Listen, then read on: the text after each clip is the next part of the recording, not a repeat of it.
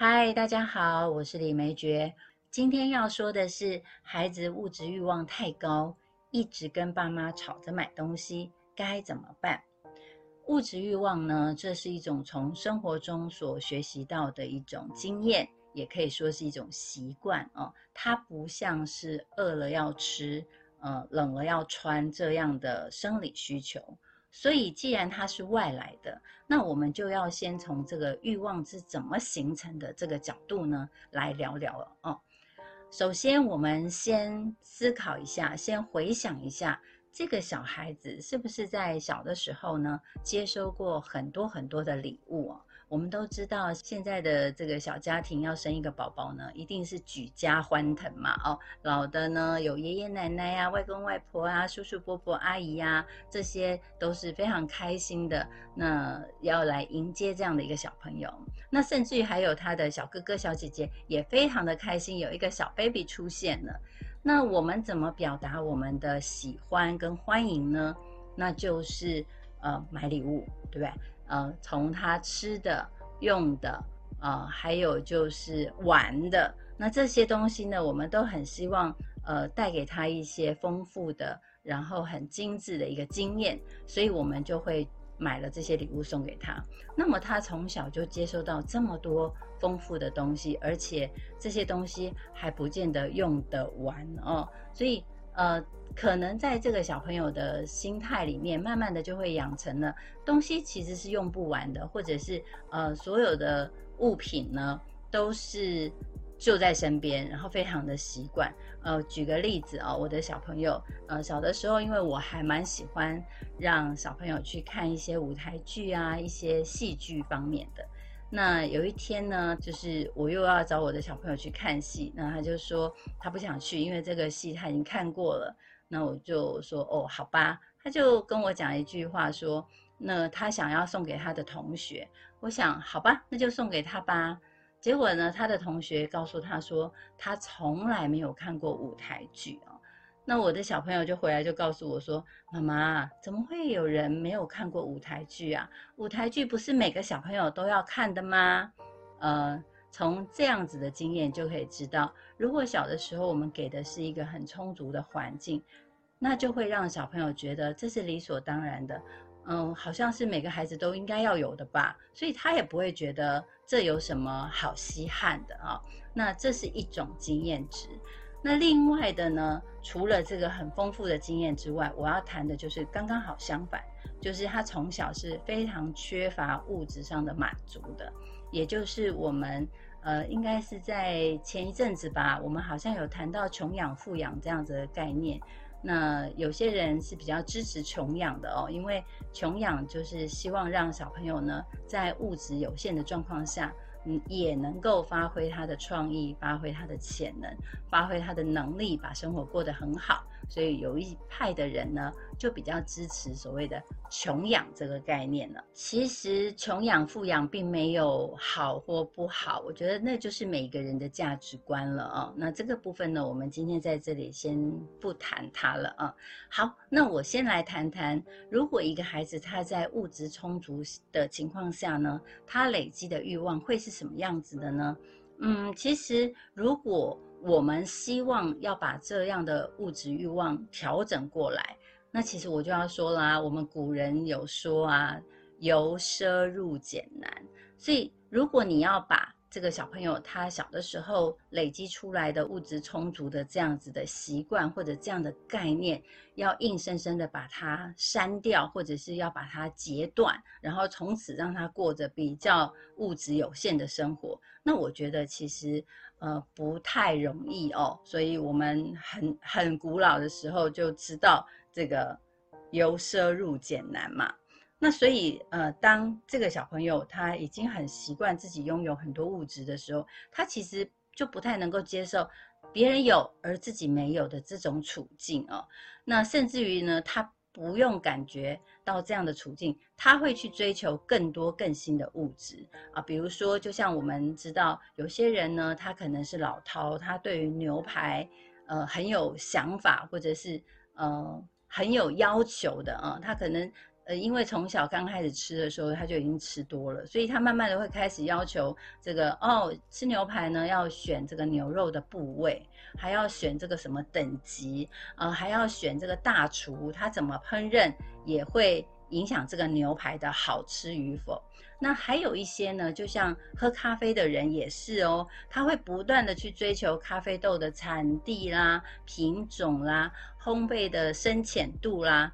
这些。要求绝对不会是初次尝鲜吃到牛排的人，或者喝到咖啡的人，他会有这样的要求，或者是他懂得要要求说我要什么样的。那其实我我记得像我自己是不善酒类的。那有一天有一个朋友就跟我说：“哎，你知道吗？红酒一定要喝几年几年几年的。”我就说：“哦，其实喝在我嘴里都是一样的。嗯，顶多我可以感觉到。”啊，这个这一支比较酸一点啊，或者是这一支比较甜一点，嗯，其他的你要我喝出它有什么样的呃风味啊，或者是什么样的细致的，它有多好，其实我真的喝不出来哦。所以我觉得，如果说孩子他在物质欲望过高的这个状况，他会要一直买东西，也许我们可以让小朋友从这个量。哦，就是他要很多，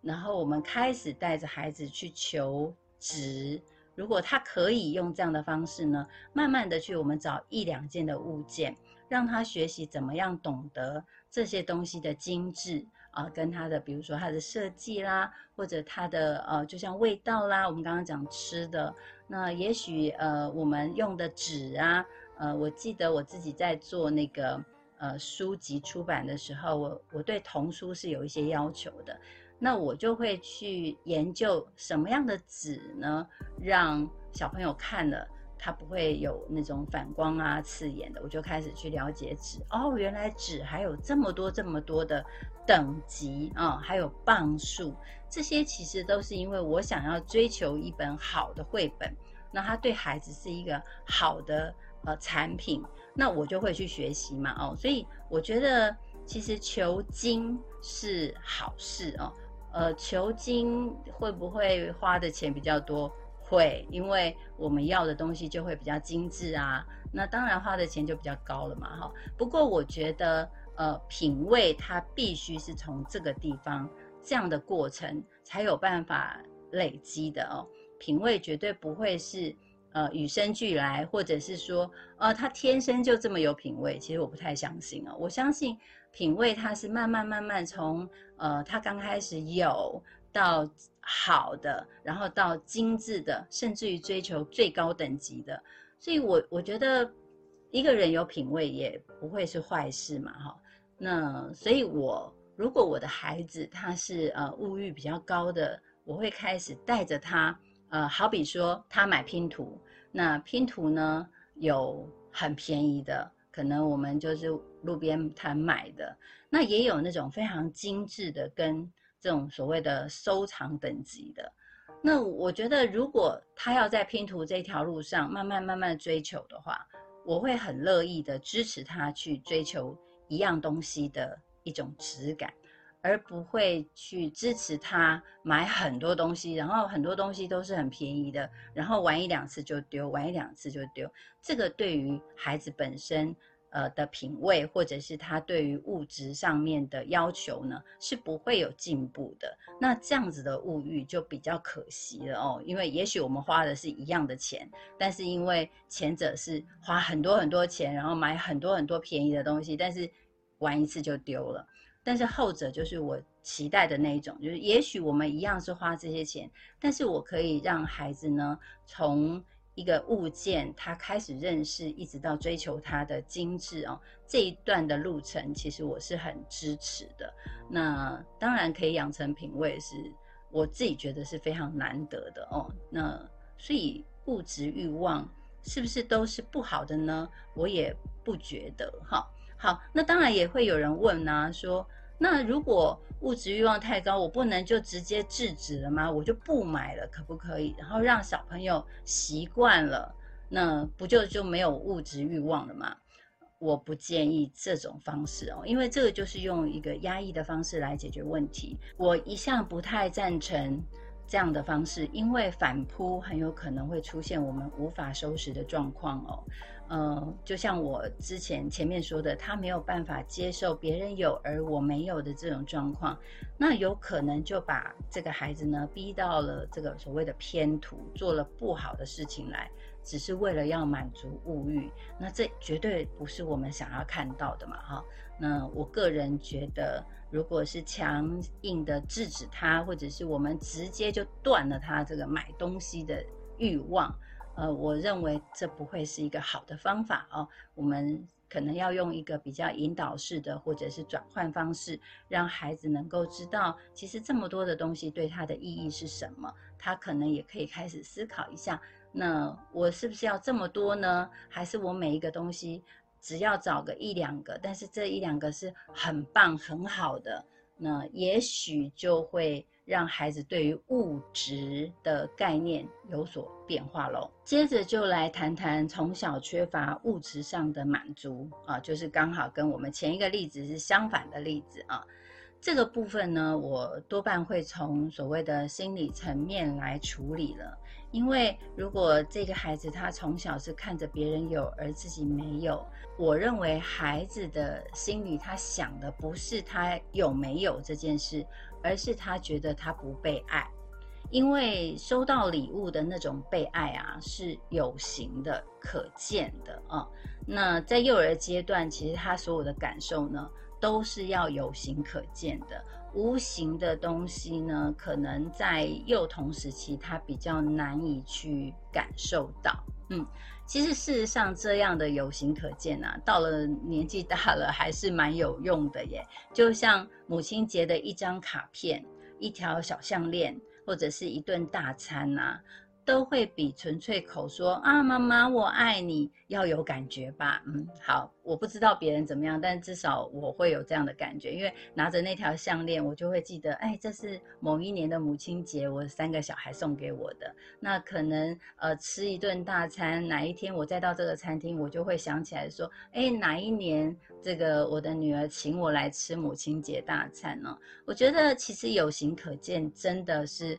很受用的，但是这个受用倒不代表的这个价位要有多高哦，但是它必须还是有一个呃物质上的传递，那么我的感觉，我的记忆里面会更增添很多有形有画面的记忆哦，这个对于人来说是一个很棒的一种心理支持吧，嗯，对我来说了哦，所以如果。呃，像小的时候，小朋友他总是看着别人有而自己没有，那他所收到的讯息，不见得是他觉得他自己很可怜，什么都没有，不是，而是他也许会收到一个是我不被爱，我没有被重视到，所以可能在这个角度上，慢慢慢慢的，他就会开始觉得，嗯，我就是没有，那我我很想要被爱，那我的行为是什么？我就是想要你买东西给我。因为你买了东西给我，就代表你爱我哦，这是小朋友非常非常粗浅的一个等号哦。那这个过程呢，你就会呃让这个小朋友会觉得说，哎，我只要有机会要求买东西，然后爸爸妈妈买给我了，那就代表爸爸妈妈很爱我。那如果他没有买，就表示不爱我。他们是这种非常呃简单浅显的一个。等于啊，所以小朋友有的时候他会吵着说我要买这个，我要买那个。如果他小的时候是比较缺乏物质满足的小朋友，他所提出来的他想要买，那么我猜有一半他是希望证明爸爸妈妈还是爱我的。嗯，所以呢，如果要处理这种物欲啊，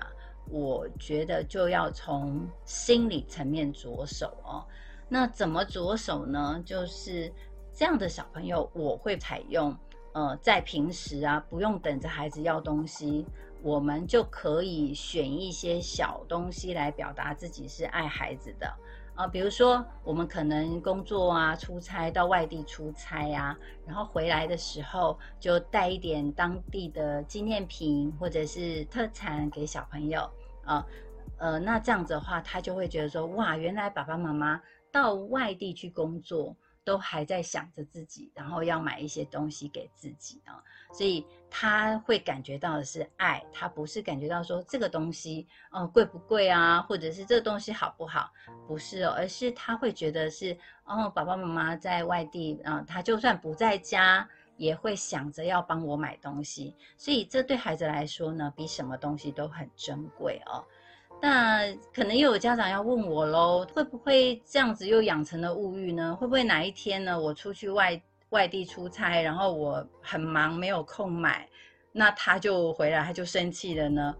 也许吧，也许有可能。但我觉得，呃，只要我们买东西的时候，或者是这些平常我们跟他的关系互动，是让他充满有被爱的感觉，我觉得。爱不见得真的就要透过这些小纪念品了，呃，只是因为我们今天谈的题目是物质欲望嘛，那物质欲望在这个所谓的他从小就是缺乏的这个孩子身上呢，可能我们刚开始还是要用一些些物质来弥补一下他小的时候比较缺乏的这一块。他缺乏的不是物质哦，大家要记得，他缺乏的呢是爱，所以他会认为这个物质就等于爱。那我们刚开始呢，也就顺着他现在的认知，让他觉得妈妈到哪里，爸爸到哪里，都会买一些东西给你。那这些东西是因为我想到了，哎呀，这个东西买给谁真好。如果这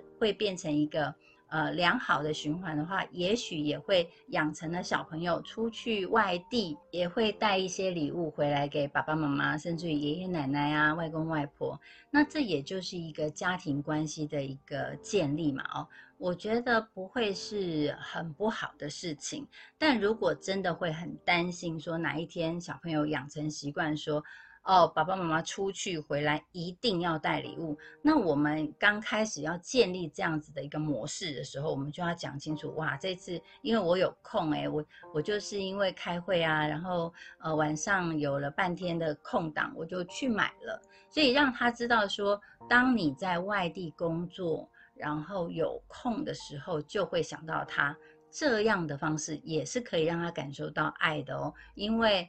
呃，小朋友会知道，家长其实本来工作就是很忙嘛，但是如果一有空就想到自己，那那种爱也是很充沛的哦。所以我们在送小朋友礼物的时候，我们也可以多带这一句，说：“哎呀，我这次刚好有空，所以就买了这个给你。”所以哪一天你真的没有买，我们也许就可以告诉他：第一，我是真的没有空；第二，我没有看到适合你的，我想要买的纪念品要给你的是哪一种？哪一种？哪一种？哦，那这些东西都可以跟小朋友聊，然后让他知道哦，原来呃买东西本来就是要有很多的限制，比如说你要有时间呐，然后还要有带钱呐，对不对？然后还要有找到好的，嗯，找到好的这件事情呢很重要哦。这就回到我们前面谈到品味这个东西，买到有跟买到好。是不一样的，因为我们都知道好的东西是可遇不可求，但有就很简单嘛，哦，就是可能路边看到了，呃，只要适合小孩，我都可以买回来，但我不知道你喜不喜欢，反正有就好了。但是哪一天你已经看到小朋友他已经有一些品味了，比如说我看到有一些小孩他就很喜欢玩。那个什么模型人物啊，或者是他就很喜欢手表啊，哦，那我可能看到很多人说，哎呀，手表那么贵的东西，其实手表也有不贵，但是很精致的啊，比如说像我自己啊，我就不太会去买名牌手表，但我可能会买一些纪念款的手表，比如说这个手表里面有呃镶谁的画啦，或者是里面有谁的人物啊这些东西，那我就会觉得这种纪念表。还蛮棒的哦，因为你看到你就会知道，哎呀，自己喜欢的人物被镶在手表里面，还蛮特别的。所以我觉得在呃物质提供这个部分，我们可以多一些巧思，然后让小朋友知道买东西是要挑选的，买东西是要有有选择的，然后这个选择呢是要我们非常非常爱，还有非常非常特别。那么这些观念慢慢的给孩子，我相信他的。物质欲望应该不会是偏向多，然后不断的要吵着爸妈买东西，而是他对物质的要求，他的品味能够提升。那我觉得真的品味提升也蛮重要的啊。我们都知道，现在还是有很多的人只是想追求有，然后甚至于你想追求名牌的那种心，并没有真正的去理解那个名牌它的细致度在哪里，或者它的价值在哪里，而是盲目的去追求名牌。那这个名牌就是哦有就好。那所以我们就可以看到很多仿冒的嘛。因为仿冒的东西就是只是仿那个牌子，并没有仿到它产品里面的精致，所以这些东西都是我们可以从物质欲望呃这个角度来思考，怎么样让孩子去看到呃自己对于物质、对于这个物件的品质，我们是怎么样的要求跟怎么样的想要。怎么样的需要哦，这些都是可以谈的。今天呢，就跟大家聊孩子物质欲望太高，一直吵着要买东西怎么办这样的话题。谢谢大家的收听，我们下次见，拜拜。